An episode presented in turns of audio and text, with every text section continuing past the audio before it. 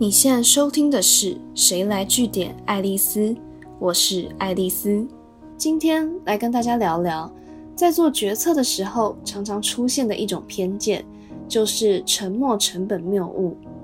意思是，当人们在决定要不要付出行动的时候，常常不是先考虑做了这件事之后可以获得什么，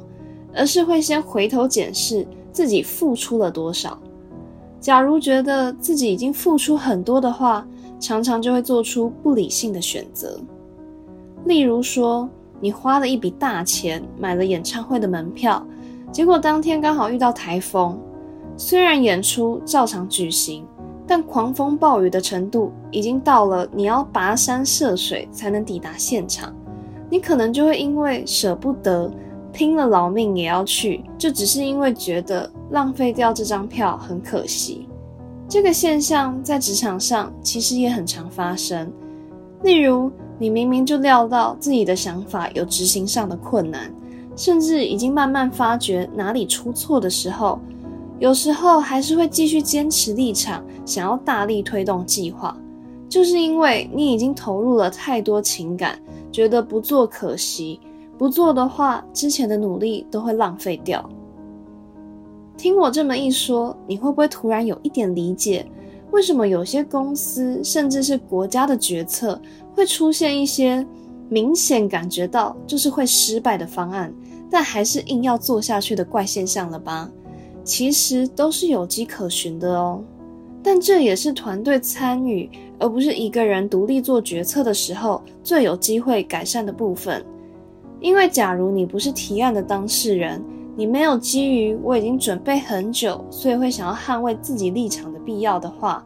你大可以在感觉不对劲的时候就提出自己的疑虑。毕竟，当大家讨论的起始点不一样，导向的结论就会有差。有时候甚至是需要回头去检视，我们需要继续讨论的到底是执行的过程，还是根本就没有需要进到执行阶段的必要。当你有意识的拉高自己思考的层面，你看到的问题、点出的疑问就会完全不一样。不过要小心的是，如果整个团队里大家的想法都很类似，那问题点就可能不会被点出来，错误的想法也就比较不可能会被修正。这也是为什么现在许多公司都越来越强调跨部门沟通、跨部门会议。因为把不同角色跟立场，但在同一件事情上是有利害关系的人聚集在一起的时候，大家比较有可能会基于对自己有利的立场提出自己的看法。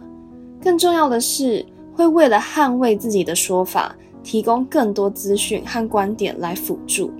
这其实反而能确保重要的资讯不会被遗漏，决策可以更方方面面的都顾虑到。再来，还有一个思考方式。大家可以试着在卡关、不敢贸然改变现状的时候练习，就是强迫自己转换身份，把自己归零，让自己在没有太多前提要考虑的情况下思考。跟大家分享一个最经典的例子，就是在一九八零年左右，Intel 在经过了十四年持续获利的好成绩后，好不容易开拓出的记忆体市场开始面临大幅衰退的危机。最后解决成长瓶颈的方式是，他们干脆放弃了当时半导体业的主流 DRAM 市场。这其实是 Intel 一路转型的过程中非常关键的一个决定，也顺利让他们一路乘上趋势，从单纯的半导体制造商，到现在不只是能够提供解决方案，还进军了物联网、自动驾驶等新兴市场。当时的执行长在下这个艰难判断前，其实只做了一件事，就是开始假设，问自己说：假如被董事会扫地出门，你觉得他们找来的新执行长会怎么做呢？他心中浮现的答案是，对方会把我们现在做的事情抛到脑后，忘得一干二净，然后再带着公司继续前进。